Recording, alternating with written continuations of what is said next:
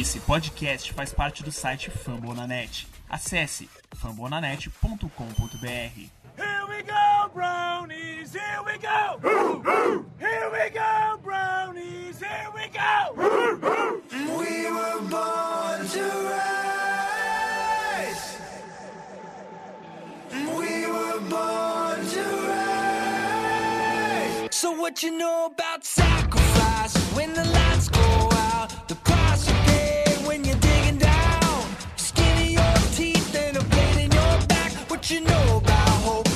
What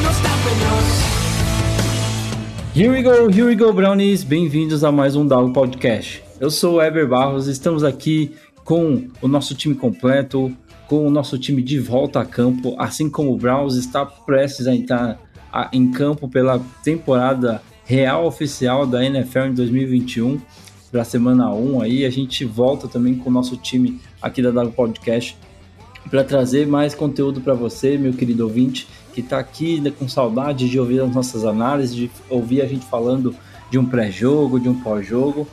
Semana que vem a gente já promete um ótimo pós-jogo aí, se Deus quiser, com uma vitória aí na semana 1, numa estreia, num jogo difícil. Mas antes da gente começar a falar de qualquer coisa, a gente quer tentar voltar um pouco no tempo, recapitular alguns assuntos que a gente acabou não conseguindo passar aí nos últimos tempos. Eu quero apresentar os nossos colegas de mesa, os nossos co-hosts aqui, começando com ele, meu querido amigo Marvin Abreu. Seja muito bem-vindo de volta. Fala galera, é um prazer estar aqui com vocês mais um Dog Podcast é um prazer poder falar de Browns. E setembro demora, mas setembro sempre chega e esse ano e essa semana vai ter Browns na sua telinha. E também completando o nosso time, no canto esquerdo, brincadeira, Murilão, Murilo, Mo- Murilo Moura, seja muito bem-vindo de volta. É um prazer inenarrável ter você de volta aqui também. Como é que tá esse coraçãozinho aí para esse começo de temporada, primeira semana? Já um, um baita desafio pela frente aí pro Browns. Olá, olá a todos, fazendo trabalho aqui de left tackle, né, aqui do podcast. Como o Marvin falou, setembro sempre chega. Esse ano eu acho que até passou um pouquinho mais rápido, não sei se é empolgação. E tudo nessa pré-temporada foi um pouco mais empolgante, foi um pouco mais novo. Tem gente importante da comunicação do futebol americano colocando o Browns como favorito. Isso é muito, muito bizarro. E o Browns que já vai ter um, um mini Super Bowl, né? enfrentar o Kansas City Chiefs já é um mini Super Bowl, então é empolgação da temporada, é empolgação de já estrear contra o Patrick Mahomes, então é algo diferente. Esse primeiro podcast falando da temporada regular já é muito diferente. É, a gente vai falar bastante desse jogo aí da semana 1, um dos grandes jogos dessa primeira semana, promete muito. A gente, pelo menos quem se recorda do último jogo entre as duas equipes, teve emoção até o último snap, até o último lance. Eu acho que essa primeira semana não vai ser diferente. Mas antes disso, meus amigos, a gente quer voltar um pouquinho no tempo, falar um pouquinho do que foi essa é, off pré-season do Browns. Aí a gente quer falar um pouco do que aconteceu de bom nos training camps, o que aconteceu de bom nos, nos jogos da pré-season e também falar um pouco sobre o corte final aí dos 53 homens que fecharam o roster do Browns e também, é claro, os que vão ficar com a gente no Press Squad ao longo da temporada. Vale lembrar que o Press Squad tem algumas regras especiais para esse ano, um número maior e uma possibilidade melhor de você conseguir retirar esses atletas. A NFL manteve algumas regras é, vindas do ano passado, que foram adaptações feitas ali pro, em virtude do Covid-19. 2021 a gente mantém essas regras, então as equipes ainda vão ter boas alternativas aí durante a temporada. E para a gente começar então falando do que a gente mencionou agora, eu queria mencionar o que, que o Browns enfrentou na sua pré-temporada. Uh, começou enfrentando o Jaguars, vencendo por 23 a 13. Depois é, enfrentou o Giants, venceu por 17 a 13 e terminou o seu calendário de pré-temporada por, é, contra o Falcons lá em Atlanta e venceu por 19 a 10. Antes da gente começar a analisar um pouquinho do que aconteceu entre os jogos e nos jogos, eu queria perguntar para vocês, para mim, eu não quero ser o, o, cara que de alguma forma lembra de coisas ruins, mas eu não gosto quando o Browns sai campeão da Precision não. Vocês, Marvão, Murilo? É engraçado porque na hora do jogo eu não gosto de perder nem, sabe, para o ímpar. Então, eu tô ali, eu quero que os caras ganhem, cara. Quero, uhum. quero ver touchdown, quero. Não, não gosto, não gosto. Quer ver naquele jogo, acho que foi contra os Falcons, o último jogo da Precision? Sim. Que a gente começou a tomar um. Sabe, os caras começaram a. A encostar. É, encostar. Eu disse, Ei, não, não, não, não, não, não. Quero sair invicto da Precision e quero eu, por mim, não perderia nenhum jogo no ano, então eu não me incomodo, não. É, e todo mundo tá, tá em busca da, do seu desempenho individual, né? Muita briga por posição, mas chega uma hora que até o jogador, até o jogador esquece do seu desempenho individual, olha pro placar e. Peraí, a gente não pode perder aqui. E é, e é engraçado porque assim, a gente passa bons meses aí, vai, são seis, sete meses de jejum da NFL e aí fala, eu queria só assistir um Jaguars e Lions, pelo amor de Deus. Aí quando chega o primeiro jogo da pré-temporada, ai, que jogo bosta, meu Deus do céu. É sempre assim, nunca muda. Os, os, fãs da NFL sempre são mal acostumados e sempre reclamam de barriga cheia. Eu não, não vou ser hipócrita, eu, eu falo essas frases ao mesmo tempo, só que em pré-temporada eu nunca falei.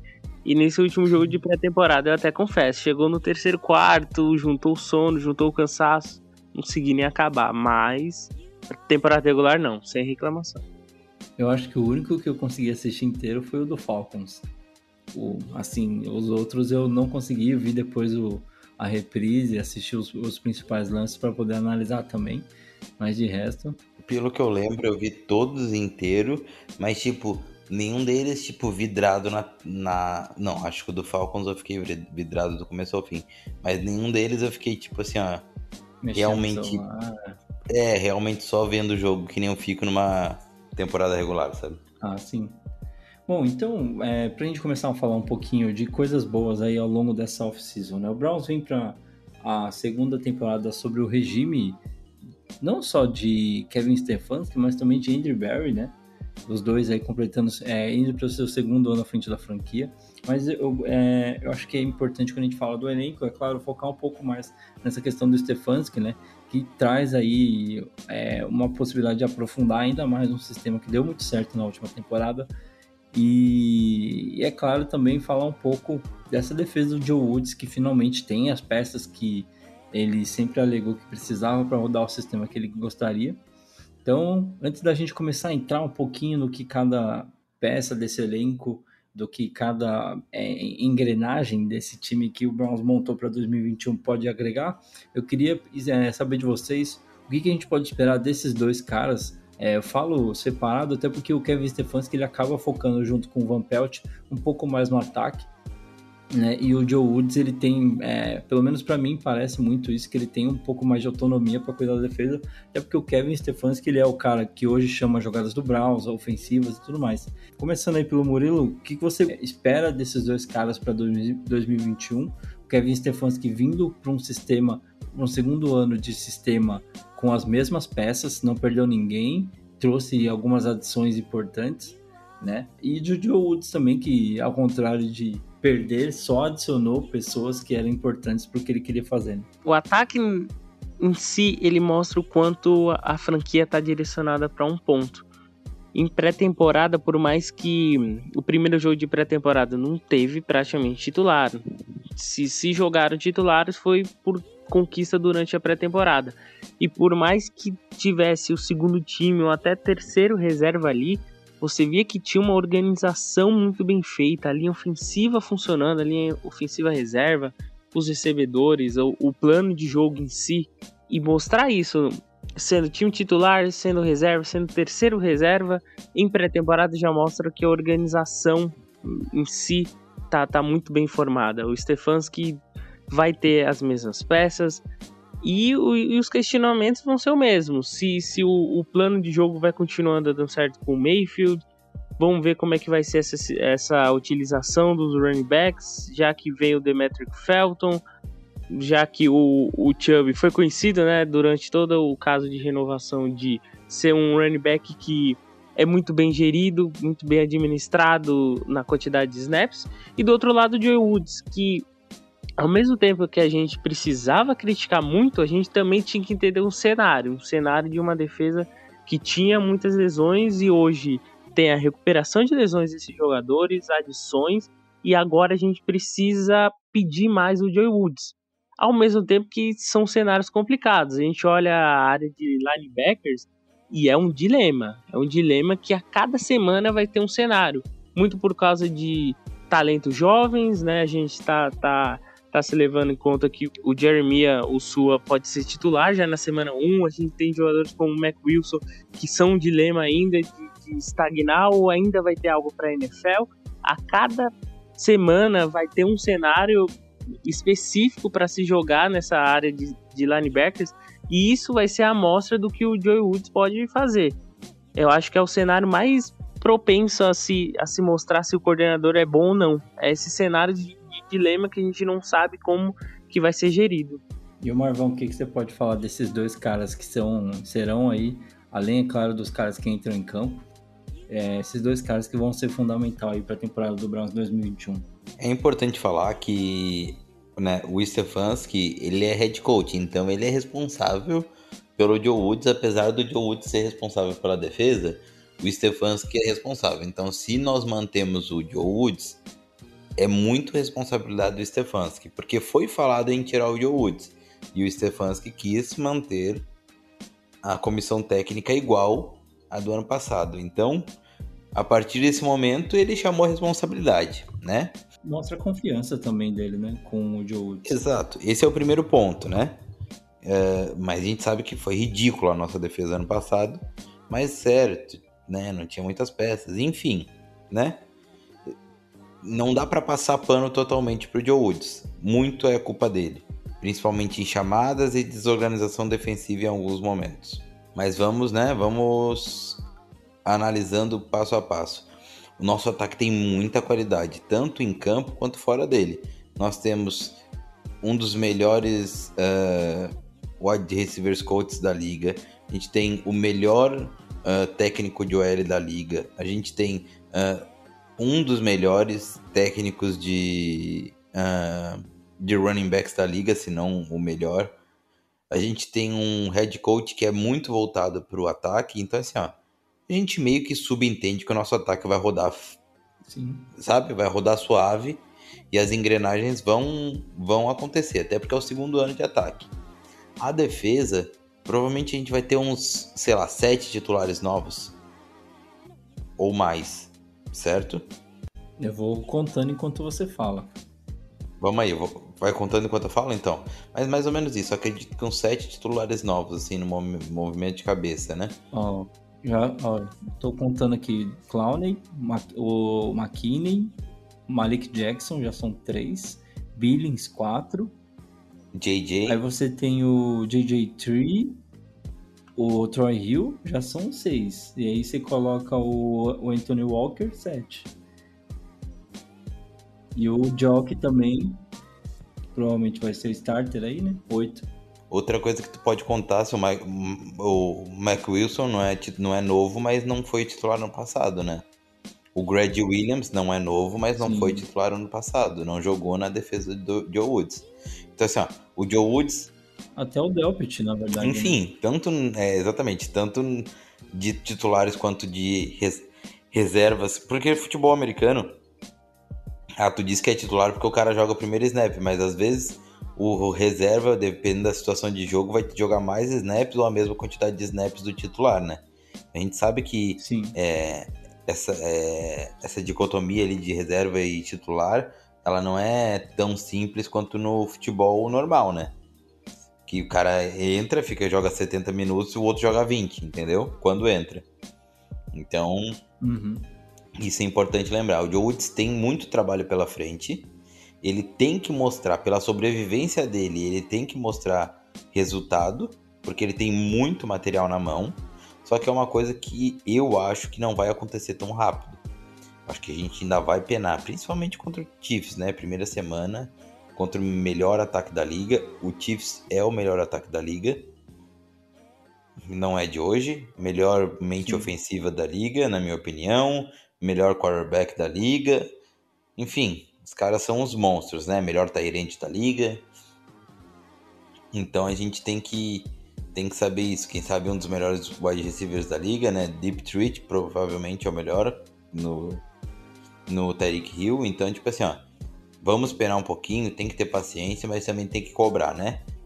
O sucesso do Browns nessa temporada tá, está todo na mão do Joe Woods. O nosso ataque ele vai rodar, mas o sucesso do Browns está na mão do Joe Woods, porque precisa ter uma defesa. E ano passado a gente viu o ataque carregando e a defesa sendo pífia. A nossa defesa não fez nada, então é, esse é o ponto que eu boto, né? A gente tem que ter É, no- nos jogos que conseguiu atuar um pouco acima da média, decidiu também, né? É aquela coisa.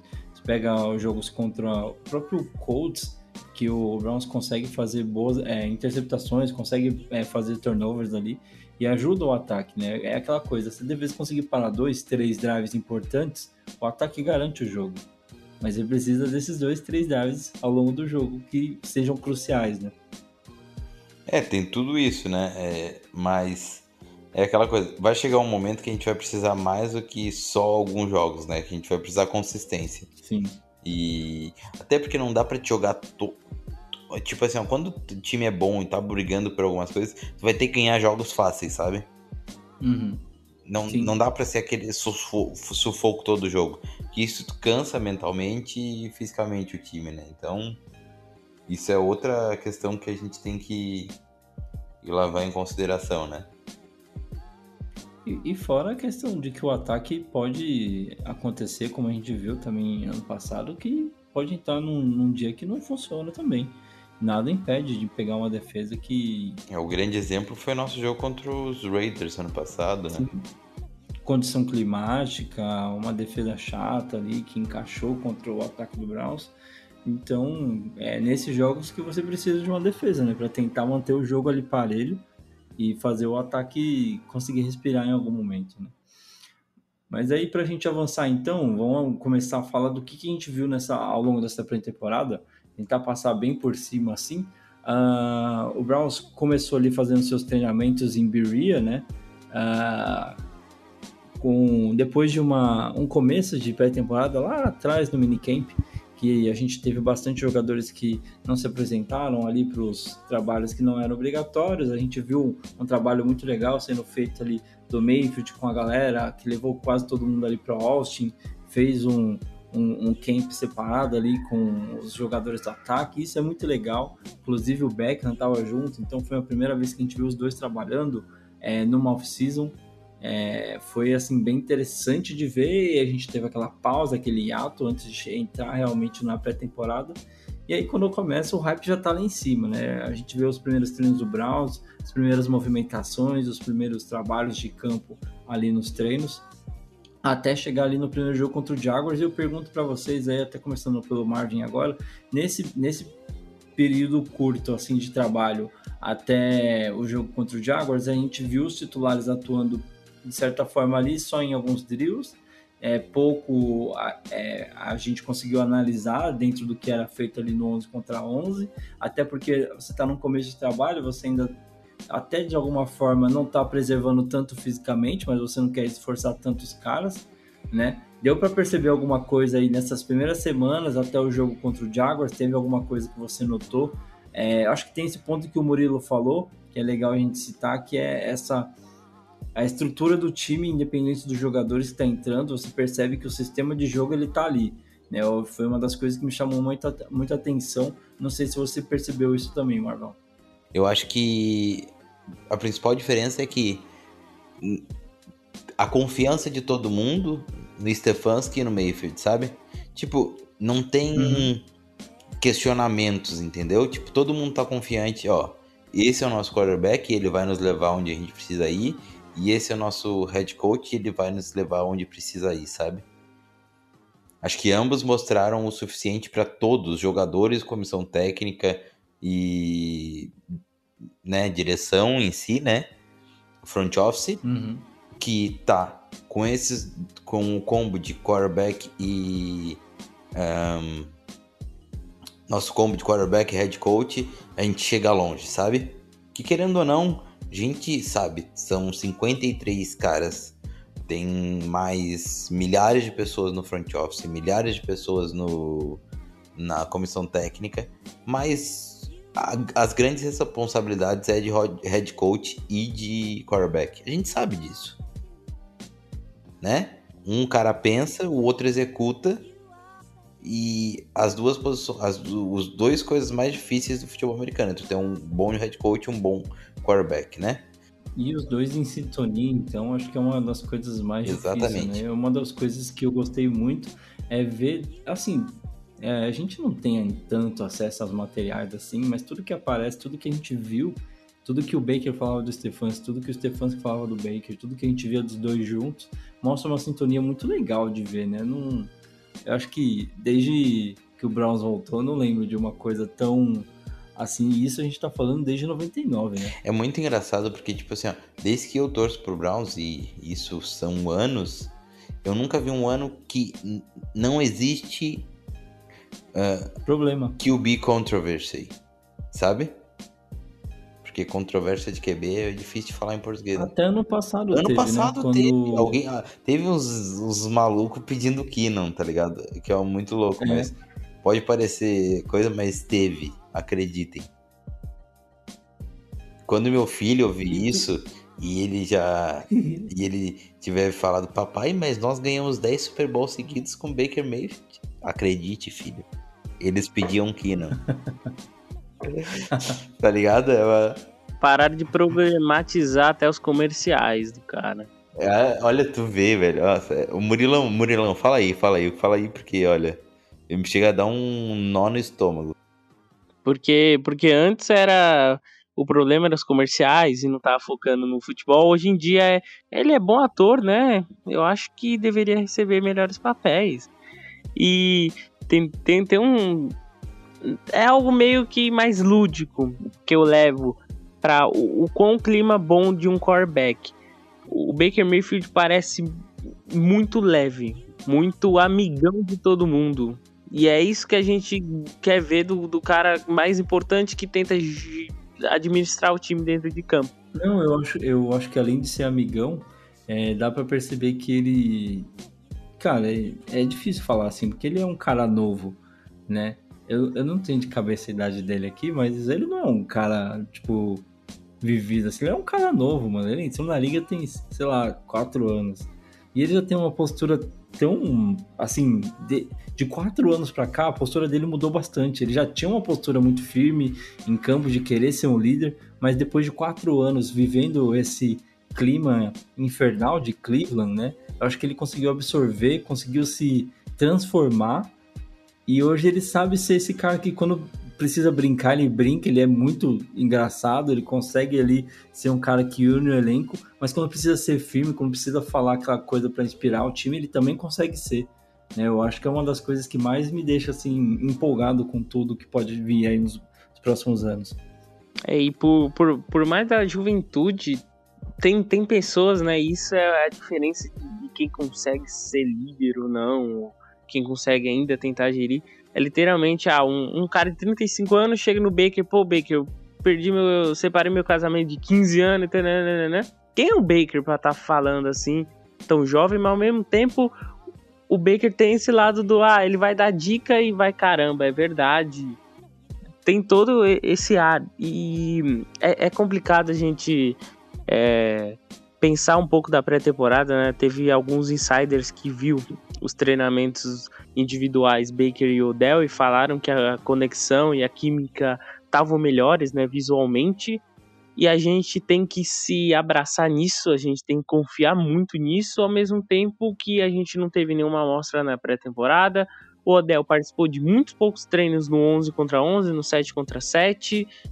E nem, nem sabemos se foi com o Baker em si ou como foi com o Case Keenum. A gente tem que se abraçar e a gente tem que esperar a semana 1. Infelizmente é isso. Só que ao mesmo tempo, visualmente, a gente também consegue absorver algumas coisas. É, no lado do, do, do, dos vídeos do, do, treinamento, o Chubb e o Hunt conseguindo muita coisa, né? Muito ganho um, com o trabalho de, da OL. A gente vê que o trabalho da OL para jogo corrido continua muito bom e, e se espera prosperar ainda mais de rendimento. A gente tem que se abraçar nisso, a gente tem que se abraçar na opinião do insider, no, no que a gente vê visualmente e no que a gente projeta. Só para você que ficou na dúvida, o Baker tem 26 anos. 26 anos. Ele é mais novo que eu, eu tenho 28 e eu já não me considero tão velho assim, mas eu não tô tão novo. Mas 26 anos, para um cara ser líder de um time, eu acho que é uma idade ainda é impressionante. Mas seguindo aqui o nosso raciocínio, a gente então avança para a semana ali do treino em conjunto contra o Giants, né? Que foi, de certa forma, o Giants estava vindo de uma semana polêmica de treinos. O time teve, é, teve algumas tretas no treino interno. Era um treino que só, só o time estava participando e, e a gente teve alguns relatos, teve alguns reportes que rolou uma treta generalizada ali dentro do time. Foi controlada, depois de muito custo ali pelo Joe Judge, é esse o nome do head coach do, do Giants? Acho que é isso mesmo. E, e aí a, a, gente até conversava no grupo de uma certa preocupação, né? Poxa, vão trazer uns caras que acabaram de brigar entre eles para treinar contra o Browns. Cara, isso pode dar algum problema. Eu não sei se vocês percebe, é, pensaram dessa mesma forma. Queria muito ouvir vocês, até porque ao longo do, desses treinos a gente teve uma lesão inesperada aí, ou esperada, né, vindo do, do Phillips já tá virando uma, de certa forma, infelizmente, é muito ruim falar isso, mas é o segundo ano seguido que ele se machuca, e esse ano provavelmente ele não vai disputar nenhum jogo nessa temporada, né. Uh, mas aí a gente tem uma semana de treinos muito conturbada contra o Giants, né, o é, dos relatos que a gente viu, o Browns dominou o primeiro dia de, de treinos e o Giants conseguiu equiparar isso no segundo dia. E as duas equipes foram ali pro, pro dia do jogo, né? O Browns recebeu o Giants em Cleveland e o Browns venceu o jogo contra o Giants de certa forma até nos, nos momentos onde o Daniel Jones atuou, o Browns conseguiu se mostrar ali é, tanto nos treinos quanto em alguns momentos dentro do jogo ainda um pouco é, uma defesa que conseguiu suportar bem e um ataque, como o Murilo falou anteriormente, que está conseguindo rodar seu sistema independente das peças que estão em campo. Queria ouvir vocês nesse aspecto, essa segunda semana de trabalhos aí, as suas observações, Marvin e Murilo. Sobre a briga generalizada em si, né, por mais que começou com duas pessoas, eu imagino que ataque e defesa do próprio time já briga é, é muito difícil a gente ver dois times adversários fazendo treino conjunto e não saindo aquelas fotos incríveis em HD de briga. Isso aconteceu com o Brown Tipo aquele soco do Antônio Brown. Tá louco, é... tá maluco. Aquilo ali não foi um Nossa soco, né? senhora. né? Foi um megaton, né? Meu Deus do céu. E o cara que tirou aquela foto tem que ganhar um troféu, mano. Porque que foto foi aquela? Que ângulo que ele conseguiu acertar? Porque se é a gente fazendo fotografia, a gente esquece que a gente é o fotógrafo e vai, meu Deus do céu, vai assistir. A gente tem que absorver também coisas em si desses jogos, né, desses treinos conjuntos que mais simulam uma partida em si. O, o Jarvis Landry, né, informações e pelos vídeos, fez burbulho, fez o inferno da secundária do Giants. O AJ Green conseguiu sair com interceptação desse treino. E o AJ Green, ao longo do, de todo o training camp, mostrou evolução, mostrou que os insiders falando que ele estava indo bem e hoje está aí, ó, ganhou vaga, é, vai estar tá muito mais ativo durante a temporada como opção. Então esses jogos simultâneos tem que se tem que se absorver sim, né? Isso aqui é, é o é o que, que vai acontecer na temporada. Isso aqui para vagas, isso aqui para jogadas. E a gente a gente vê isso muito bem é, é, é importante, é muito importante ter essa ter, ter, ter, esse período né, de treinamento contra times adversários, né? Um sistema novo, tira muito da, daquele básico de a gente tá sempre se treinando em si, mas pegar esses, esses desempenhos individuais, como o Landry jogando muito bem no sistema, como o AJ Green mostrando que estava apto demais para a temporada, esse foi o, o, grande caso dessa segunda semana de pré-temporada. É, e até passando já pro Marvin, para ele já passar a opinião dele também, é, uma das coisas que a gente mais escuta quando rola aquelas entrevistas com os jogadores é que eles falam que é muito bom você ter é, treinar contra alguém que não é do seu time. Você tem um primeiro contato com alguém que tá vestindo uma outra cor de uniforme. É um, é uma, um discurso até que meio padrão, mas é, faz muito sentido, né, Marvin? É muito porque começa aquele. Tem a competitividade de defesa contra ataque, mas ninguém vai querer lesionar o OBJ ou ninguém vai querer tirar o Ward de campo, sabe? Quando tu tá com, com outro time, por mais que tu. que tu pense assim, ó. Ah, né? Tipo, não vou machucar o cara que tá na pré-season, meu companheiro de time, mas chega uma hora que numa disputa ali tu não quer perder, tá ligado?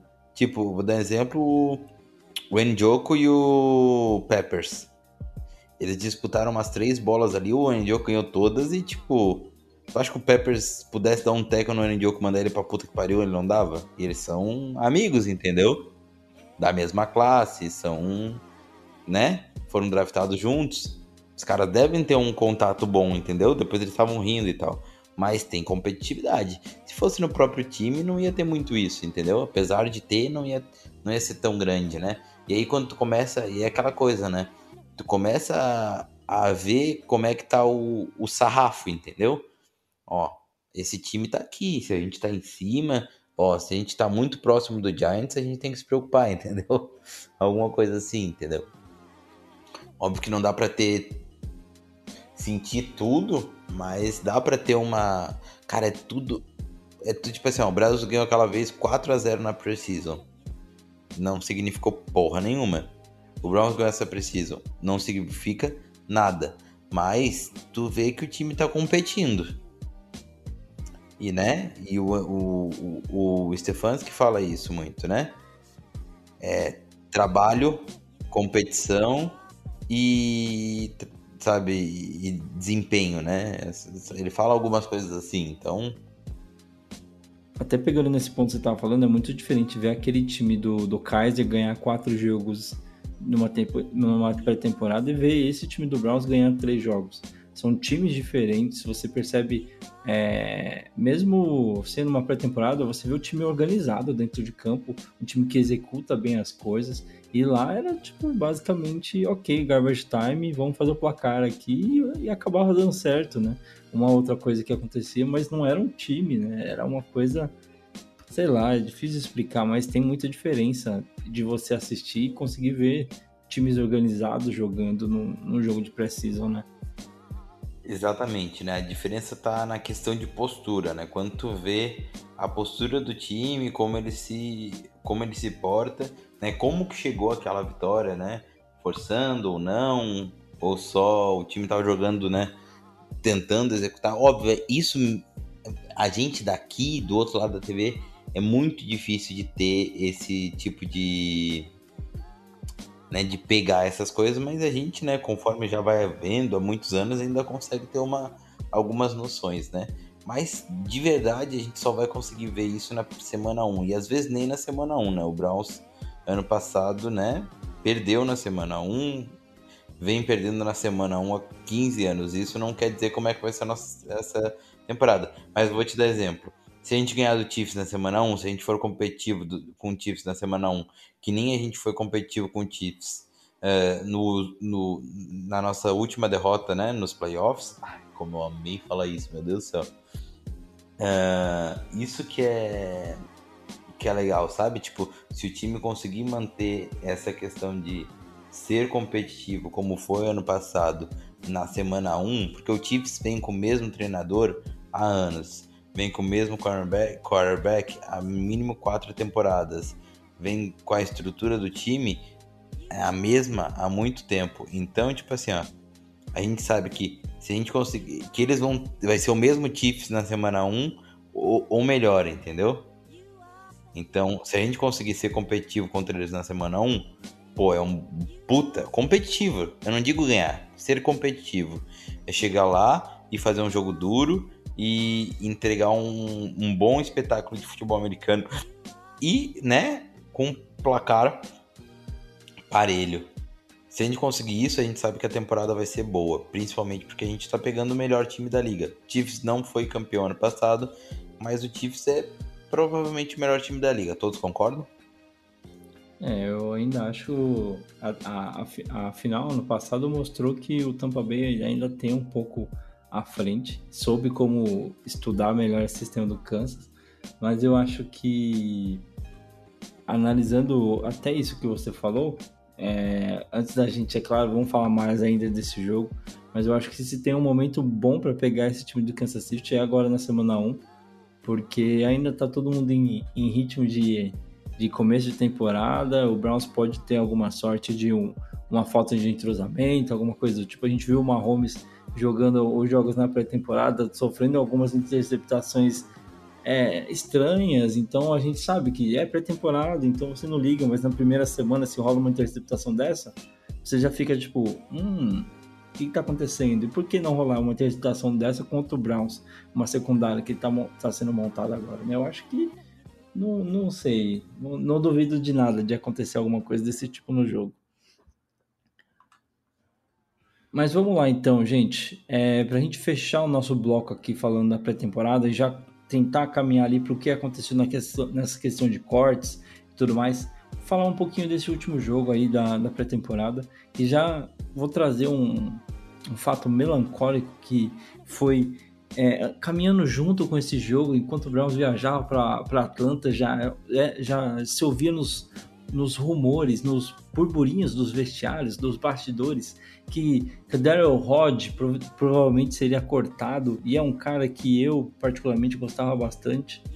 É, e quando a gente começou a ver no Twitter que existia essa possibilidade de ser cortado, e era uma coisa que a gente já estava analisando ali dentro do que estava acontecendo, a gente viu o Anthony Shorts ganhando espaço, a gente viu o Demetri Felton, que é o running back, e o wide receiver, que era muito versátil, que a comissão técnica gostava bastante. A gente vê o Higgins ali, que foi um cara que renovou, dificilmente ia ser cortado. O People Jones voando, Landry, Beckham, pra, ia sobrar para alguém, né? Então o Browns vai até Atlanta, ganha o jogo com um TD do Kadar Roger, lindo, maravilhoso. Ficou até parecendo, eu pergunto para vocês, que foi um presente de despedida do Baker pro Rod. Não sei se vocês pensaram a mesma coisa. É, foi. Primeiro que foi um. Acho que o TD mais bonito da pré-season, né? Eu não sei se o Murilo, Murilão concorda comigo. E muito bom pro Rod. Cara, cara, quem não gosta do Rod, bom sujeito não é, tá ligado? É tipo não gostar do Higgins, sabe? São caras que fazem tudo pelo time, têm um bom desempenho e não são reconhecidos na liga. Então, tipo assim, ó, é muito bom pro Rod, foi muito bom pro Rod para ele ter uma visibilidade maior também, né? porque foi o TD mais bonito, deu em todos os locais. Todo mundo olhou esse cara. Quem é esse cara, né? Apesar que muita gente já conhece ao redor da liga, né? Mas o que eu quero dizer, tipo, vocês entenderam o que eu quero dizer, tipo, dá uma visibilidade maior. Então, pro Rod foi muito bom e ele teve. Uh, ele foi pego. Muitos times devem ter dado claim no Rod, não só o, não só o, os Lions, né? A diferença é que os Lions estão na prioridade dos waivers bem em cima, né? Então, eu fico muito feliz pelo Rod, porque ele tem capacidade de ser tipo o wide receiver 1 lá no, nos Lions, né? A gente sabe a capacidade do Rod, a gente sabe que o Rod tem mãos seguras, né? Que é um cara bom de end zone. Né? Ele só não tinha, porque, pô, Browns tem o Landry, tem o Higgins, tem o Donovan People Jones, tem o, o Swartz eu acredito que o Swartz não ganhou a vaga do Rod pela capacidade técnica de hoje, né? Pelo potencial e pelo rolo específico que ele tem ali, né? No, no time. Então, eu acho que eu gostaria de ter continuado com Rod. Eu gostaria de ter continuado com caras como é, aquele cara que eu falei tanto defensive end, me esqueci o nome dele agora.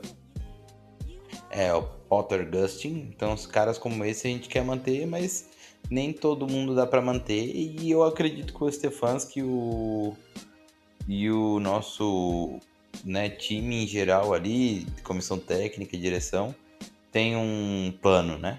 O que, que tu acha, Murilo? touchdown do, do Rod foi, foi bastante bonito mesmo. O Baker é, tentou arriscar, a janela estava muito fechada, já estava canto de end zone, mesmo assim o Rod conseguiu pegar. E a previsão era, ah, ele vai ser cortado e a gente não vai conseguir puxar pro practice squad, não ia conseguir.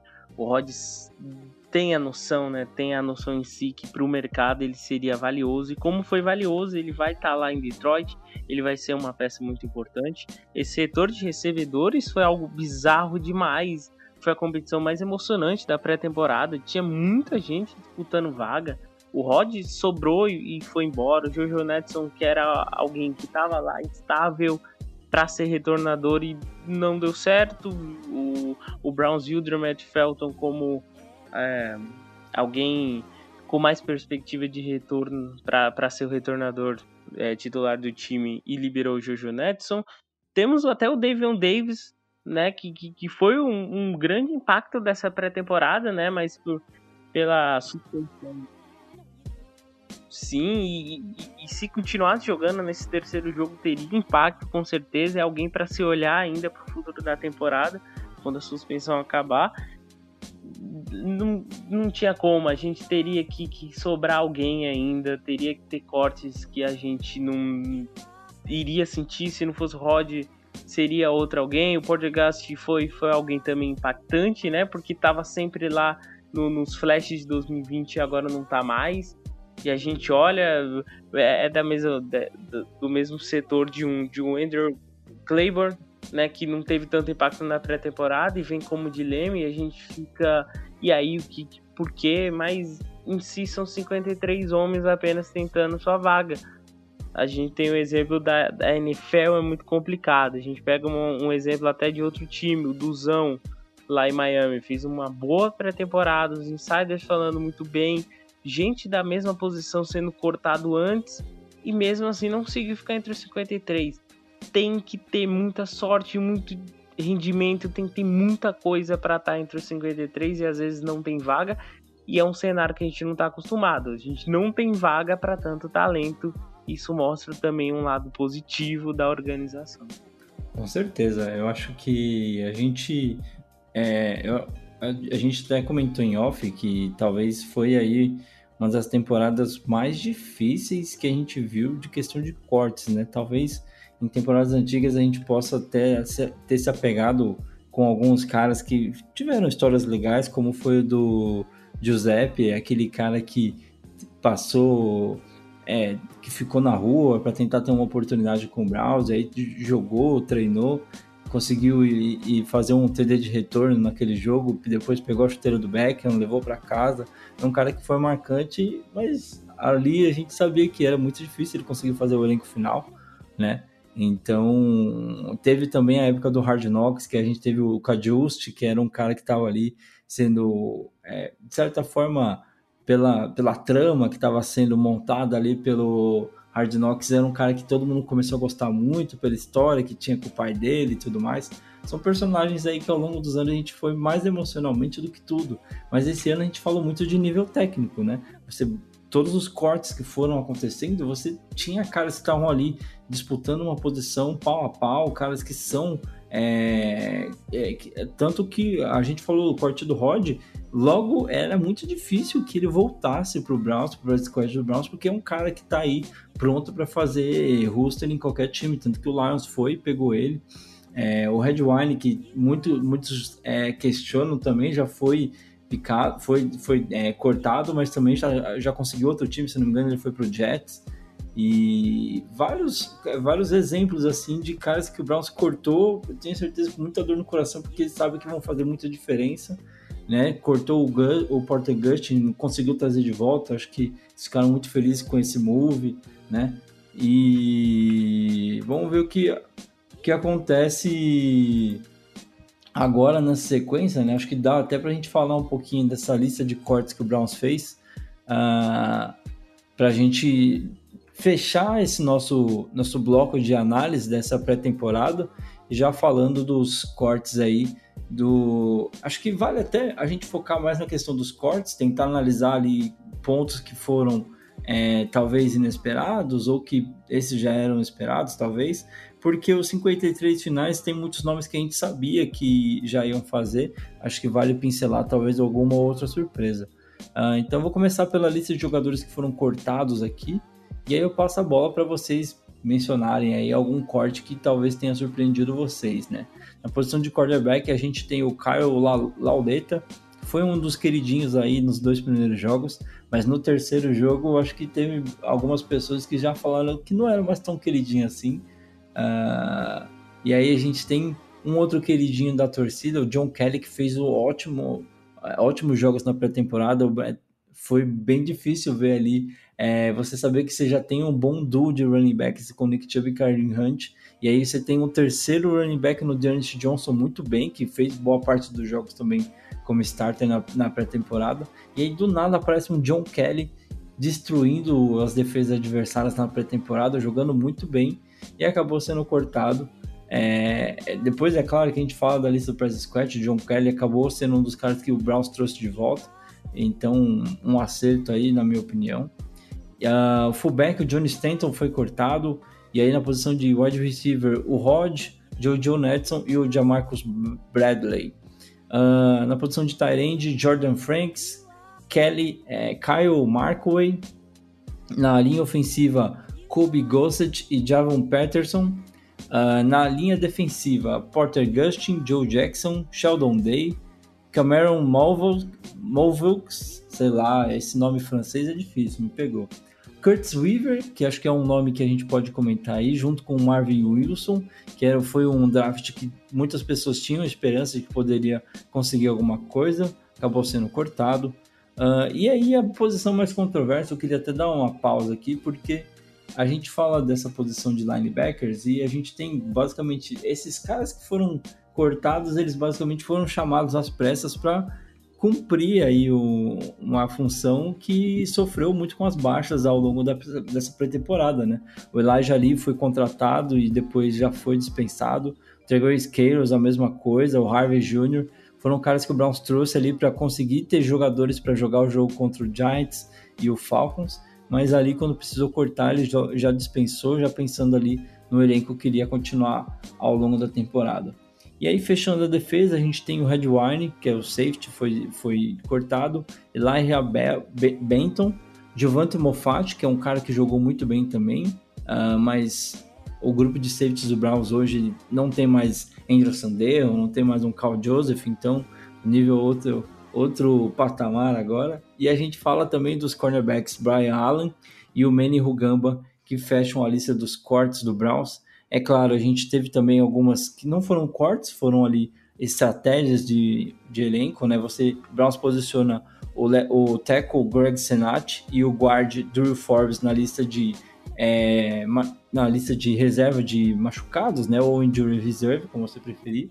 E na lista de suspensos, o Devion Davis, que tinha uma suspensão para cobrir, se eu não me engano, de 2018 por violação da conduta de substâncias ilegais da liga. Ele vai cumprir jogos pelo menos até a semana 2, se eu não me engano, e depois pode ficar disponível caso o Browns queira adicioná-lo ao seu practice squad ou ao seu elenco é, consequentemente. Desses nomes que eu citei, meus queridos, eu queria perguntar para vocês, é, além do Rod, eu acho que talvez seja um, um nome que talvez seja um dos mais sentidos, algum nome é, chama a atenção de vocês de terem caído nos cortes eu acho que dos cortes mais impactantes, eu acho que a dupla de running backs, né, o Dernest Johnson e o John Kelly, principalmente o Johnson, foi impactante nos três jogos e a gente olhava já, eu já olhava já e já comentava lá no Twitter que vai ser doído, vai ser doído e eu até ficava, será que o Browns vai olhar pro Johnson e vai sacrificar alguma outra posição, mas depois a gente vê e não tem como sacrificar é, é complicado. Só que pra, que bom que isso também serve para uma pré-temporada. O exemplo de John Kelly tá aí. Por mais que ele tivesse poucas chances de se manter no elenco, de tivesse que fazer milagre para se manter no elenco, ele se provou apto para estar na liga. Então ele mesmo já deve ter a noção, né, de que, ó, não sei se eu vou conseguir estar tá em Cleveland, mas tem muito time que precisa de running back e eu vou estar tá fazendo o meu trabalho e é isso. No, no lado defensivo, o Giovante é um cara que anos, temporadas atrás, eu veria muito valor de não, esse cara é preciso estar tá no elenco. Hoje em dia, né, com, com um setor muito lotado de talento, infelizmente não tem como. O Red Wine é, é aquele talento estagnado, né? Que, que, que foi bom, teve flashes bons e não, não chegou num pico que a gente esperava e ficou naquele meio termo, né? Ficou naquele estagnado em si. Então acho que esses são os cortes mais impactantes para mim de ataque e defesa. E só para finalizar também o meu a minha conversa sobre pré-temporada, não é sobre corte, é de alguém que não foi cortado e eu achei a história incrível, a história mais incrível dessa pré-temporada em Cleveland, que foi do Malik McDowell, que desde que ele chegou em Michigan State foi um talento muito impactante daquela linha defensiva de Michigan State e ter chegado, ter sido draftado por Seattle e não ter jogado nenhum jogo de temporada regular em todos esses anos, ter, ter se envolvido em polêmicas de, de acidente, de, de ir preso e tudo mais, e Cleveland ainda olhar para ele, dar oportunidade e ele se mostrar tão impactante fisicamente, ele falando mentalmente, enquanto estava na, na prisão, lá falava que ainda ia voltar a jogar futebol americano ia tentar voltar a jogar. O Andrew Barry deu oportunidade. O McDowell, na entrevista, falou pro Andrew Barry que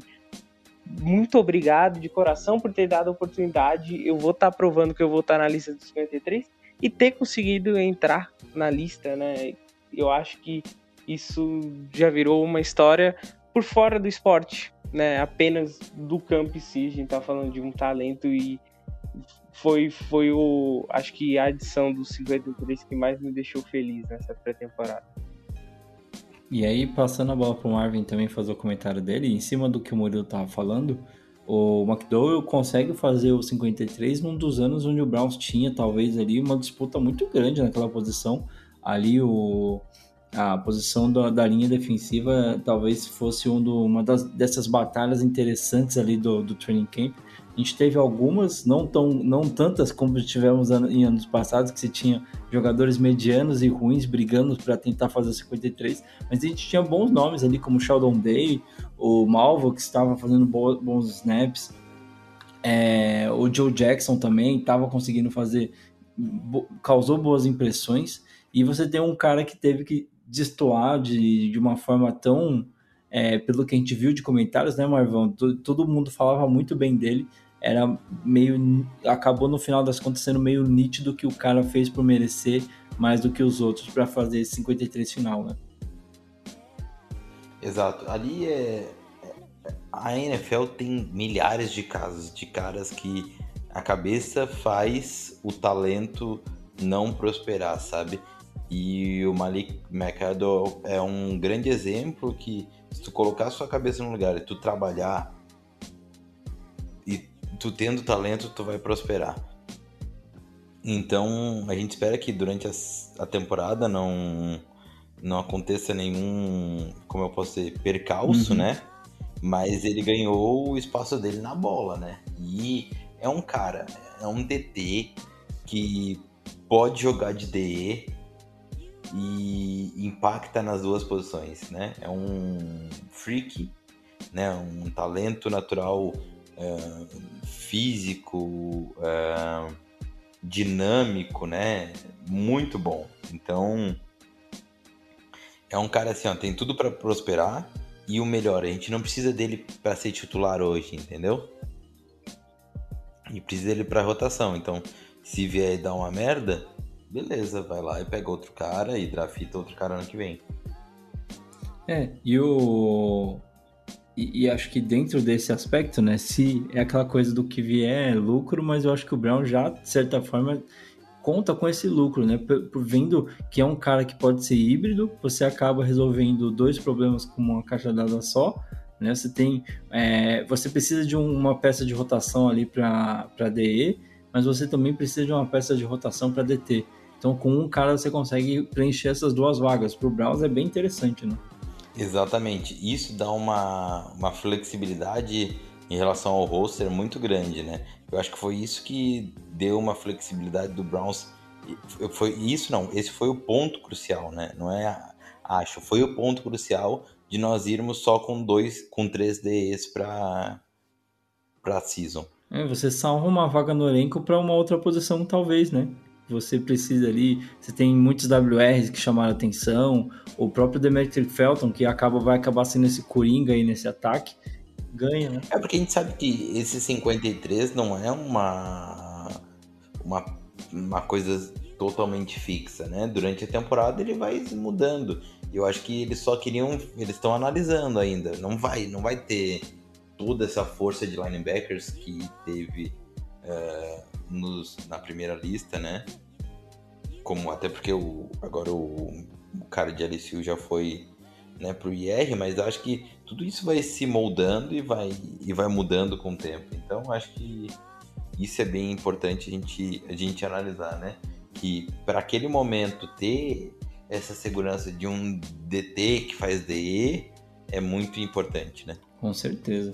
E aí, para a gente fechar então aqui, trazendo os nomes que foram trazidos de volta pelo Browns, os jogadores que foram cortados passaram ali pelo waivers, não foram selecionados por ninguém. E aí, quando chegou o Browns, trouxe é, eles de volta e mais algumas adições, é claro, que não estavam no elenco, né? Então, o WR de Marcus Bradley, que estava com o Browns, foi cortado e retorna. Sheldon Day também. O Jordan Franks também retorna. Porter Gustin retornou. John Kelly, running back, retorna. Elijah Lee, linebacker, retornou também. Giovanni Moffat retorna. E aí uma adição externa. Esse, esse cara aqui, acho que dependendo se vocês quiserem até fazer algum, algum comentário. Quarterback Nick Mullins, que vem para substituir o Lauleta, que passou aí o, o, ano passado inteiro com o Browns no Practice Squad. Browns aposta, resolve apostar numa oportunidade de mercado ali no Nick Mullins, que para um terceiro QB talvez possa ser até uma peça mais interessante que o Lauleta era, né? Não sei se vocês conhecem ele mais do que eu, a, a princípio. Eu não tenho muito a agregar nesse comentário.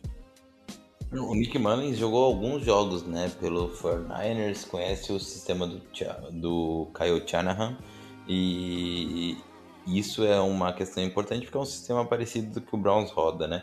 Eu realmente eh, tem essa questão do contrato do do do nosso QB reserva do Keenum que incomoda muita gente, mas hoje é um contrato que não impede o Browns de fazer nenhuma movimentação que ele queira, não tem ninguém que tenha um contrato muito grande, que precise de um contrato muito grande que esteja uh, disponível na, na Free Agents. O único que tinha, o Browns foi lá e pegou, né?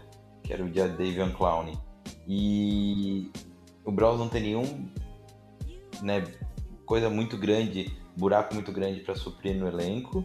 E o contrato do Keenan, se ele cortar no que vem, antes de começar a temporada, vai ter um, um, um cap hit, né, um, uma, um impacto no salary cap de 1,3 milhões, né? Então é irrisório, né? Deixa o Keenan mais um ano, só se alguém se machucar para o Nick Mullins participar, né? A, a realidade é que é, é mais é uma sabe um, uma segurança lá, um, mesmo. Uma segurança maior que o Lauleta, mas provavelmente não vai nunca vai vestir a camiseta do Caps do Browns. Bom, e aí fechando a lista, o Jojo Netson também retorna no press squad, o fullback Johnny Stanton o, o defensive end, que muitos tinham muita esperança, né? Acaba voltando também. O Curtis Weaver retorna para esse practice squad para ter mais tempo para ser trabalhado aí pelo Browns.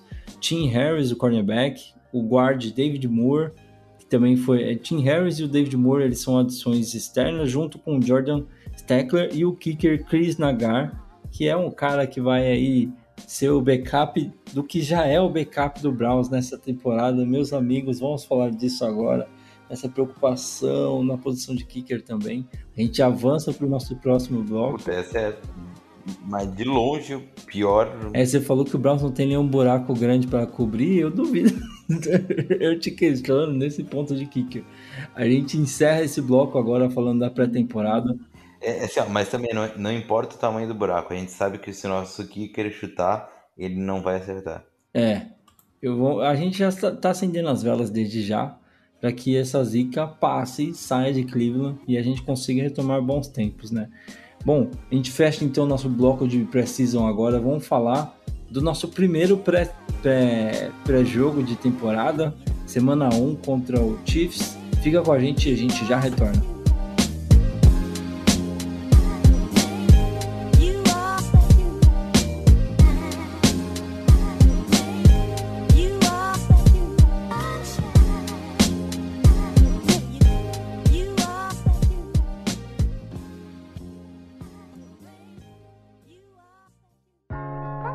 Bem-vindos, amigos, ao bloco do primeiro pré-jogo de 2021. Chegou a hora, depois de muito tempo, muita espera, o Browns retorna oficialmente aí para o primeiro jogo válido da temporada de 2021.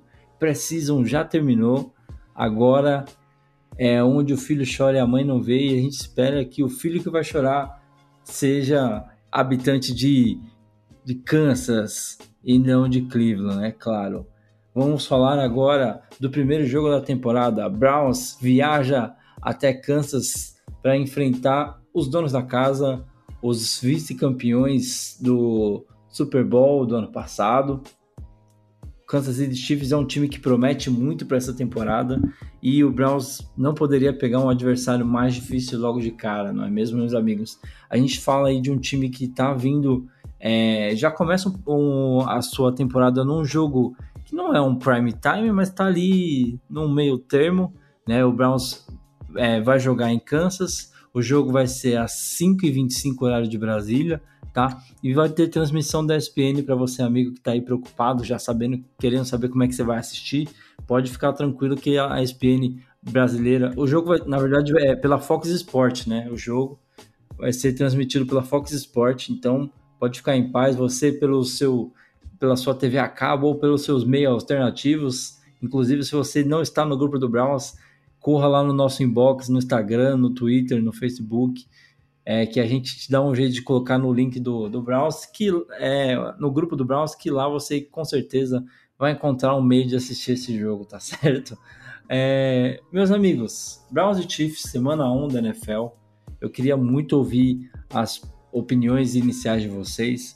É, para começar a colocar um pouco de tempero nessa conversa aí, é claro que o Browns tem aí um, um grande sapo preso na garganta devido ao último jogo, na, é, aonde, como tudo aconteceu, é, aquele lance do Higgins, o, o último a última, o último lance do jogo ali que o Browns ficou ali por meia jarda de conseguir ter mais chance na partida.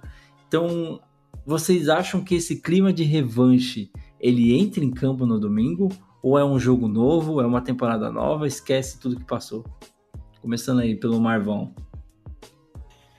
Então, Eber, eu acho que o crime está aí para ser cometido. E eu só quero o crime. Browns vai soltinho, né? Vai mais solto que boleiro na pelada de sexta-feira, né? Aqui, ó. Muscula relaxada porque a pressão tá todo do lado do Chiefs né? Até porque a gente perdeu ano passado, roubado para eles, né? E a muscula tá tranquila, velho. O Browns vai. Se perder, é contra o Chiefs. Se ganhar, ganhou dos Chiefs. Então, tipo, o que vier é lucro, entendeu? Acho que não tem, não tem pressão. Eu realmente espero numa temporada de 17 jogos, no mínimo, umas 12 vitórias. E eu não conto esse jogo dos Chiefs como uma vitória, mas eu acredito totalmente no potencial do Browns para ganhar esse jogo. E tu, Murilão, o que, que espera para esse primeiro jogo? Você acha que ainda tem um pouquinho desse gostinho de revanche lá do Browns? A gente viu até algumas entrevistas do, do Higgins, de alguns outros personagens daquele jogo no último ano, que falaram sobre esse clima de revanche, que existe sim alguma coisa que para no ar, mas não sei, dependendo, você pega uma mentalidade ali fãs de tentar realmente preparar esses caras para uma temporada que vai ser muito pesada. O que, que você espera para esse começo de temporada do Browns aí em Kansas? Tem, tem a mentalidade específica daquele lance, daquela sensação, e, e parece que não, não foi tão falado, mas é aquilo que foi meio que esquecido e deixado de lado. Mas se você. Eu, eu coloquei hoje né, no Twitter o print né, do, da falta da, do capacete com capacete no rings, e qualquer Sente torcedor raiva. que olhar aquilo sente algo, né? E é claro que o jogador Nossa senhora, eu fui lembrar daquilo. Tem, tem o, o lado da, da, da revanche por ter sido playoffs, né? Por ter sido quase, quase uma final de conferências. Tem o lado da comparação. A gente imagina playoffs futuramente e um Chiefs podendo, Uhum. ser, podendo ser um dos adversários que esteja no caminho da pós-temporada. Vai ter muita comparação de, de como era o cenário do Chiefs, né, com o Mahomes no primeiro tempo, o lado defensivo não funcionando tanto contra o Mahomes, o Mahomes com condição e o, e o Browns produzindo contra o mesmo Chiefs sem o Mahomes, só que agora com o cenário na, na primeira semana. Então tem, tem muita mentalidade, tem muito cenário para se pensar em uma apenas primeira semana de, de temporada regular, mas é como o tamanho do jogo em si, né? O, o, o pessoal lá dos Estados Unidos coloca o, o principal jogo né, do, do segundo horário como o American Game of the Week e o American Game of the Week vai ser esse Browns Chiefs. Todo mundo pensando no hoje, todo mundo pensando no que foi aquele jogo, todo mundo pensando no que pode ser no playoffs em janeiro, então muita coisa por trás desse jogo. E a gente está falando aí de dois times que são apontados aí, como vocês citaram, é, as principais potências da, da sua conferência, né? Ah, hoje eu acho que na, na UFC a gente tem Kansas, Bills, Browns, aí você tem o Tennessee que está vindo forte também, o próprio Baltimore vem, vem com o time há alguns, algumas temporadas brigando aí por vagas nos playoffs, brigando para tentar chegar no, no, no Super Bowl é uma divisão que tá muito, uma conferência que tá muito recheada de times. E aí na primeira semana você já tem um confronto desses grandes, é, desses blockbusters da, da UFC. É, o que a gente viu no, no, no Super Bowl no passado, a forma como é, Tampa Bay conseguiu anular o, a grande arma, né, o, o grande diferencial desse time de Kansas. É, Joe Woods tinha que estar assistindo aquele jogo já pensando nessa primeira semana. Quantas vezes vocês acham que ele já reviu e o que a gente precisa dessa defesa para que o Browns tenha mais sucesso do que teve ano passado? O, o, o grande questionamento, né, o que eu co- coloco ou não coloco o Chiefs como a, a grande força da NFL, ainda se questionando na comparação com o Tampa Bay Buccaneers, é essa linha ofensiva. Essa linha ofensiva que não protegeu o Mahomes, só que é essa linha ofensiva que, que se melhorou com as adições e ao mesmo tempo que no, no, no papel né, inicial, ali na escalação, você olha e tem questionamentos. A gente olha o Lucas Niang que desistiu da última temporada, então a gente vai, vai enfrentar um ajuste né, para a velocidade de jogo da NFL ainda que a gente se coloca como um dilema tal. Teve a contratação do Orlando Brown, só que ele vai estar tá fazendo a transição para left tackle. Não só isso, né? O Creed Humphrey, é, apesar de mostrar muito bem, ele é um Hulk, né? Sim, sim. O, e aqui, ó, a gente já colocou três questionamentos dessa linha ofensiva. Ao, ao mesmo tempo que o Browns se, se colocou em si para se investir em linha defensiva, tem o lado também do jogo aéreo, né? Vai ter a, a grande batalha, né? Denzel Ward contra o Tark Hill, mas eu sempre coloco pelo lado do Samuel Watkins, né? A, a ausência do Samuel Watkins deixa um buraco no, no como no, no receiver número 2. E aí É, o Michael Hardman nunca foi aquilo que esperava dele, né? Sim, e isso é, é praticamente se abrir a é um, menos uma preocupação nessa, nessa secundária e muito mais é, foco no, no, no Tyreek Hill e no Hardman. Então são dois pontos. E no Kelsey também, né? Você tem mais um cara, é, de certa forma, menos um cara para se preocupar, consegue dar mais uma atenção pro Kelsey, que acaba sendo esse cara que atrapalha Posso muito. dizer uma coisa? O Joe que vai. Vai jantar o Eu Kelsey? vejo muito Joe que cola. Não, não jantar, vai, vai sofrer. Mas eu vejo muito Joe que sendo usado como para marcar exclusivamente o Kelsey. E, é- e aí tá sendo, já aproveitando, passando a bola para vocês, o Joke. Pegando esse buraco de linebackers que se apresentou pro Browns, de- num cenário onde a gente imaginava que talvez ele demoraria algumas semanas para ter algumas repetições com o time titular. As coisas aconteceram, a gente está na semana 1 e o Joe que provavelmente vai ser titular no domingo.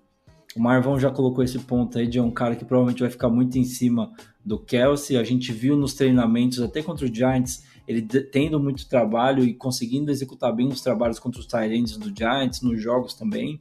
É, a gente pode esperar, de alguma forma, o Kelsey tendo menos efetividade é, ou, ou mais sucesso da parte defensiva do Browns, porque o Browns no ano passado sofreu muito com o Kelsey.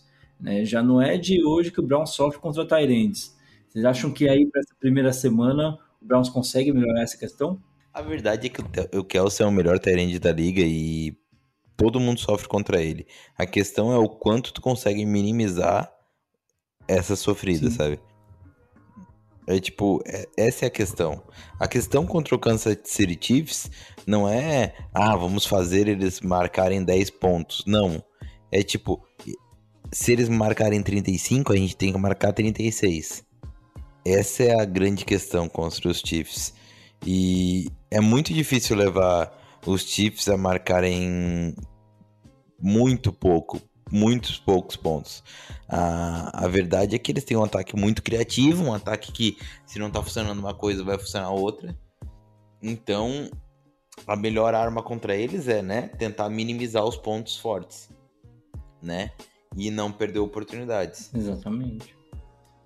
É, o, o Marvin falou, né, o Weber também, sobre o quanto o Browns, né, sofre com, com o Tyrants em si e, e a gente sofreu com o Kelsey, a gente sofreu com, com o Tyreek Hill, né, nas partidas que a gente enfrentou ele, e aí é o ponto do importante que teve a edição e tem talento para enfrentar esses jogadores. A gente- Só uma coisa que é importante dizer, que, que eu falei, tipo, você não vai conseguir levar o Chiefs a menos 10 pontos, os Bucks conseguiram. Só que a nossa defesa e a dos Bucks tem um, um abismo de diferença, né? Sim. Sim, sim. Ah, Qualquer defesa da NFL e a defesa dos Bucks tem um abismo de diferença. É, é, e fazer isso numa noite de Super Bowl ainda por cima. Como eu tava falando do, do, do lado do- dos talentos, né? A gente se espera, a gente imagina o Denzel Ward contra o Tariq Hill, mas vai ter outros jogadores agindo, né? Pra enfrentar esses jogadores. O Troy Hill sendo também um alvo que pode estar no um contra um com- contra o Tariq Hill. Esse lado do Jock, né? E dos linebackers estando de olho nos Tyrants. A gente viu um jockey que, que veio, né, no draft sendo falado muito do, do lado de cobertura e de passe, mas muito mais usado em treinamento em jogos de pré-temporada perto do box, né, avançando hum, perto do, de onde se começa a jogada, em blitz, que vai ser algo importante, né, que vai ser o foco de pressionar o Patrick Mahomes. E por mais que o Patrick Mahomes em blitz, né, joga muito bem, só que tem um lado que até o Buccaneers usou blitz e naquele dia tá funcionando, então depende de cada cenário. A gente tem talento em si para se parar esses alvos do Patrick Mahomes e parando os alvos, se coloca, por mais que é o Patrick Mahomes, é colocar ele no, olha, tá difícil a situação aqui, é entregar a bandeja do inferno para esse quarterback. E do lado ofensivo da bola, para a gente falar um pouquinho mais também do, do lado ofensivo do Browns, a gente vem aí com uma expectativa muito grande para esse jogo, ver esse ataque finalmente todo titular em campo, Belendry, Odell, People Jones, que está num ano que promete muito, né? É o próprio Anthony Schwartz vindo, Higgins, todos esses caras, Hunt, o Nick Chubb, que está de contrato renovado, é, essa linha ofensiva em campo contra uma defesa do Chiefs que pode vir até de certa forma desfalcada. A gente é, viu que o é o Mathieu, não é? O Mathieu que está no protocolo de Covid ainda, se não me engano. É ele mesmo.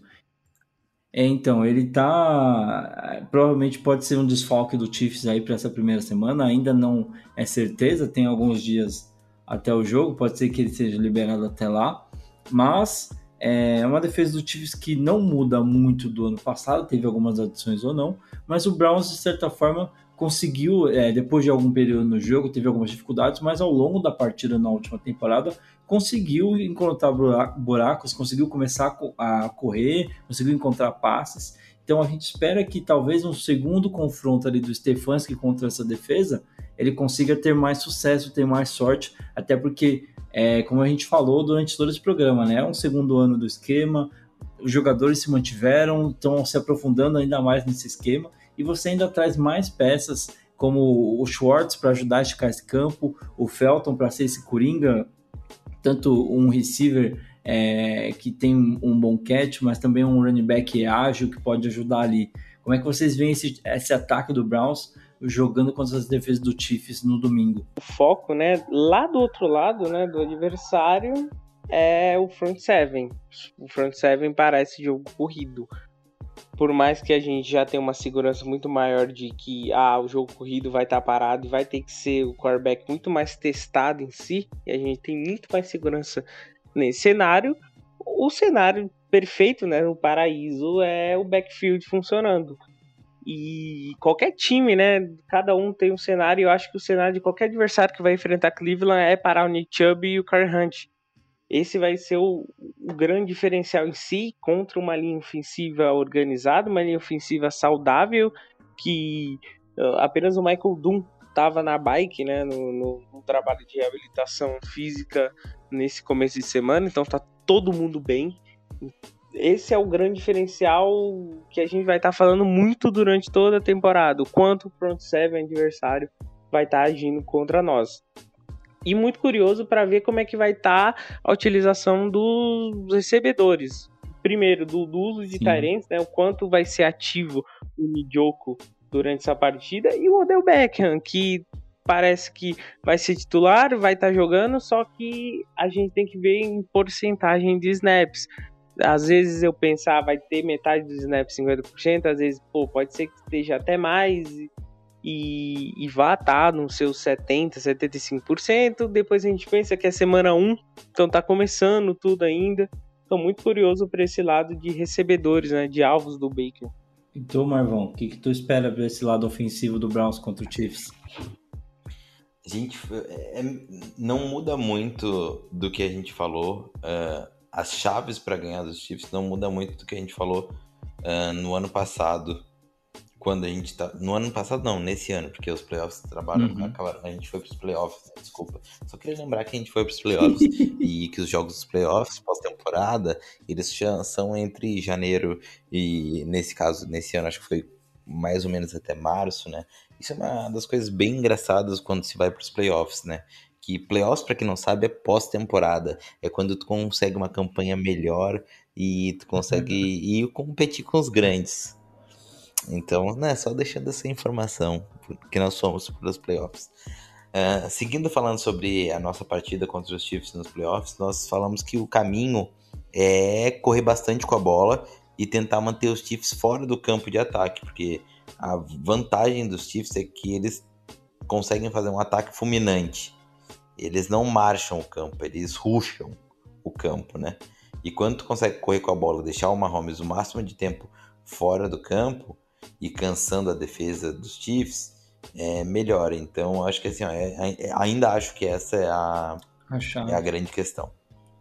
E, e o, esse jogo corrido do Browns vem aí, como a gente falou, né? Uma linha ofensiva vindo para um segundo ano com o coordenador, ofens, coordenador de linha ofensiva sendo aí um dos tops da liga, como a gente falou. Não perdeu nenhuma peça, na, na verdade reforçou, trouxe de volta aí nomes como o ah, esqueci o nome do tackle reserva que machucou.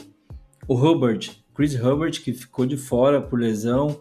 Manteve os dois rapazes que surgiram do nada, o Michael Dunn e o Spencer.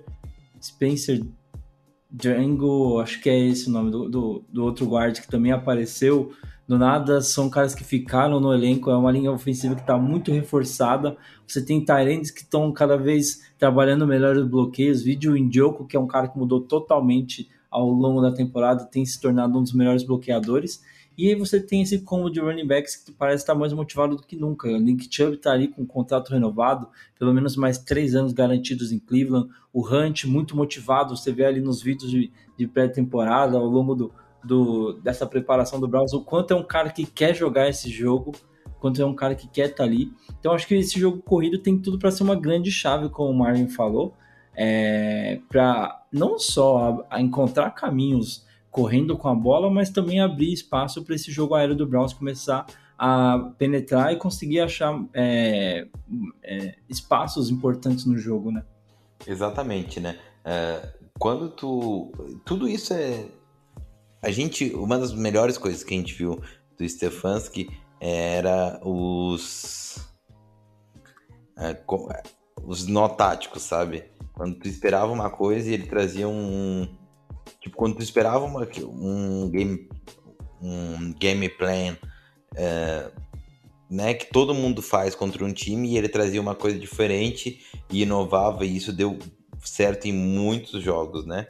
Tipo, ah, a gente espera que o Browns só corra contra os Colts e o Browns ganha o jogo passando a Uhum. bola. Ah, sabe, esse tipo de coisa. A espera que o Browns não corra contra os Titans. E o Browns foi ganhou correndo. Exemplos bobos, assim, mas que. Eu não sei. Eu não, não sei se foi o Titans que. O Titans Enfim, foi né? passando, né? Que era aquele duelo de Nick Chubb contra o Derrick Henry e o Browns correu pouquíssimo naquele jogo, ganhou o touchdown do People Jones, do Higgins, touchdown do Kendall Lamb, do, do Tackle, né? Foi aquele É, espetáculo. tipo esse tipo de coisa, Sim. sabe? Ah, O, o, o jogo que nós ficamos sem todos os wide receivers por, Foi o por Jets. Covid. A gente esperava que só. Só. Foi do Isso. Jets, né? Tipo, não deu certo, né? Porque a gente perdeu esse jogo. Mas a gente esperava só jogo corrido. E o jogo foi focado em passes, Uhum. sabe? Então o Stefanski tem essa questão, né? De criar uns gameplays que. que vão de encontro, né? E muitas das vezes deu certo, né? Como deu certo no jogo contra os Steelers, como deu certo no jogo contra os Colts, né? É, então, eu acho que Stefanski tem um plano, e, mas ele tá lidando com o melhor ah, técnico da, da liga, né? Então, melhor técnico da liga ofensivamente falando, né? E, e é um ataque muito vasto, né, para ser muito criativo. E toda vez que a gente olha para um head coach, um head, um head coach que, que vem do ataque em si, é, é dar várias opções e ele ter tanta criatividade assim. A gente falou do, do Njoku, né, que foi um pouco ativo no final da temporada, mas mostrou nessa pré-temporada tem que ser mais ativo, então é uma adição a mais como Tyrants para se usar. Por mais que o Odell Beckham pode ser que não esteja 100% para estar muito ativo durante o, o, o caminhar do jogo, só que o, o- todos os recebedores do, de Cleveland se mostraram aptos a ser utilizado, praticamente todos. Tem um Demetric Felton que, que nessa criatividade, para ser versátil, é um cara como esse. Tem um jogo corrido em si, então são duas opções mais o Felton se colocar com running back, três opções para se colocar. Muito da temporada passada eu peço muito mais que o Hunt e o Chubb estejam juntos dentro de campo no mesmo snap, que, que é algo que, que apareceu poucas vezes na última temporada, só que algumas vezes funcionou, então é muito versátil, é muito vasto essa opção para ter essa criatividade para usar em completamente todos os cenários defensivos de adversário. É, eu queria ouvir de vocês aí, é, de- dos dois lados aí, do lado ofensivo e do lado defensivo, um jogador que vocês acham que vai ser muito importante para que o Browns consiga vencer é, esse jogo contra o Chiefs. Ah, os dois melhores jogadores do Browns, Miles Garrett e Nick Chubb. E o Murilão? Só para então mudar, eu acho que o Troy Hill, enquanto ele vai ser suporte, enquanto ele vai ser uma ajuda defensiva nessa secundária contra as opções, e ofensivamente, uh, Rashard Higgins. Até porque a gente não espera que o Odell Beckham esteja ativo muito por jogo, e aí vai ser praticamente um receiver invisível em boas partes dos jogos e vai estar lá o Jarvis Landry e o Higgins como se fosse um recebedor número 2 aqui. Tá certo, então, gostei, gostei dos, dos, dos hot takes aqui dos meus meninos. Pra gente fechar, então, chegou a hora dos nossos primeiros palpites da temporada de 2021. Eu começo com o meu menino Marvin Abreu. Seu palpite que todos os nossos ouvintes estão com saudade de ouvir nessa temporada, durante esse hiato que a gente ficou aí. Marvin Abreu não deu seus palpites exorbitados, seus palpites de muita diferença. Marvão, chegou a sua hora, solte a voz. Browns contra os Chiefs é um jogo muito difícil de dar palpite. Como eu falei aqui, eu sou um fã dos Chiefs, eu sou um fã de Andy Reid, eu sou um fã de Patrick Mahomes e nada mais diferente do que o Browns enfrentar o melhor time da temporada no jogo 1 e o resultado vai ser aquilo que todos nós esperamos. Brownsão da massa vai passar a rola e é 41 a 35 pros Browns, óbvio. Murilão, seu primeiro palpite para a temporada 2021, meu amigo. Quanto que fica esse primeiro jogo do Browns? É, é, é complicado a gente tá falando do, Kansas City Chiefs, a gente tá falando do Patrick Mahomes. Por mais de tudo, é, é um desafio que já de impactante, né? Não tem jogo morno, já vai ser algo muito impactante já para começar uma temporada. Jogo morno nas outras E semanas, né? Pega imaginar Texans, pega Bears. Isso aí é jogo morno pra frio. E aí é é o famoso jogo morno. E a gente imaginar um cenário contra um Kansas City Chiefs é imaginar de que se, se o placar se levar um pouco a, a duas posses vai ter que recuperar rápido ou então ganhar duas posses de vantagem é muito importante porque a qualquer hora o Patrick Mahomes recoloca o Chiefs no jogo. Então não, a diferença para mim é de menos de uma posse de bola. É muito eu, eu não consigo ainda ter tanta confiança do Browns vencer, mas vencer com, com uma grande vantagem de duas posses de bola. E aí eu ainda coloco ainda com uma diferença de apenas três pontos. E aí é o impacto de chutes, e que é algo perigoso, mas isso é algo mais sensível em mim agora, neste momento. Tá sem sentindo que o nosso McLaughlin, McLaughlin sei lá como é que é o nome do nosso novo kicker. Vamos chamar ele de McLaughlin. O McLaughlin de Cleveland. Que vai ser um diferencial pra bom ou pra Que o ruim. McLanche mas a gente seja feliz, né, velho? Ai, meu Deus. 35 a 32 pro Browns com essa diferença de menos de uma posse, com a diferença de 3, que pode ser que kicker seja um diferencial para ser só 3 pontos ou não.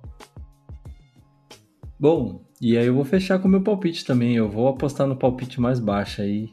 É, eu acho que vai ser um jogo é, diferente do que a gente espera. Não sei exatamente descrever como, mas eu aposto 27 a 20 pro Browns nesse primeiro jogo com muita emoção. Defesa do Browns se mostrando aí no primeiro jogo da temporada que vai dar muito trabalho para todo mundo na liga. Vai parar o Mahomes aí no último drive frenético dessa, desse ataque, tá certo? Esses são os palpites dos nossos queridos participantes aqui do nosso podcast. A gente vai encerrando o nosso episódio 77 por aqui. Eu quero deixar o microfone aberto para as considerações finais de Murilo e de Marvin Abreu. Eu, eu já agradeço demais a presença de cada um de vocês. Foi uma, um prazer inenarrável de tê-los aqui novamente. E espero poder contar com a presença de vocês novamente na semana que vem para que possamos fazer nosso pós-jogo de forma feliz, se possível com uma Monday Victory, se Deus quiser, tá certo? Um abraço para cada um de vocês. Murilão, suas considerações finais aí. É, é, é, é a semana que tudo muda, né? Tudo fica muito mais movimentado. A gente vai continuar lá no Twitter, no Down.br. A timeline lá no Twitter já tá muito mais movimentada. Muito... Imagina na quinta-feira, imagina no domingo a partir de manhã. Então a gente vai estar durante toda a semana. Tem pré-jogo também em texto, falando um pouco mais específico da- das batalhas individuais dentro desse jogo. Até domingo vai estar o podcast, vai estar o texto então, todo o preparativo para domingo, quando chegar no final da tarde. Final da tarde não, né? Já vai ser à noite. Já vai estar a lua. A lua vai estar presenciando esse momento incrível que é a volta do Braus para as nossas vidas. Tá certo, então, Murilão. Aquele abraço e pro meu querido Marvin Abreu, suas considerações finais, meu querido. As considerações finais é, é, o jogo, o primeiro jogo da temporada é o quarto jogo da pré-season. Um dia já foi o quinto. Então, é, não não tenha reações extremas por causa de uma vitória ou de uma derrota no primeiro jogo da temporada. A gente já perdeu tanto, velho. Vocês não têm noção. Quem tá chegando agora? A gente já perdeu tanto de tantas maneiras sabe? Do, do esperado ao não esperado, do bonito ao feio, do triste ao feliz, do Kaiser ao Hogan, passando por Brock Osweiler. Nós já perdemos muito. Mais uma derrota não irá nos destruir. Então, tome isso para seu coração, leve isso para sua semana. O maior derrotado é aquele que acredita na sua vitória. Tá aí, palavras fortes do nosso querido poeta, e eu concordo com as reações é, desproporcionais, as reações descabíveis, a não ser que essa defesa não jogue nada, aí é fogo no carro do Joe Woods.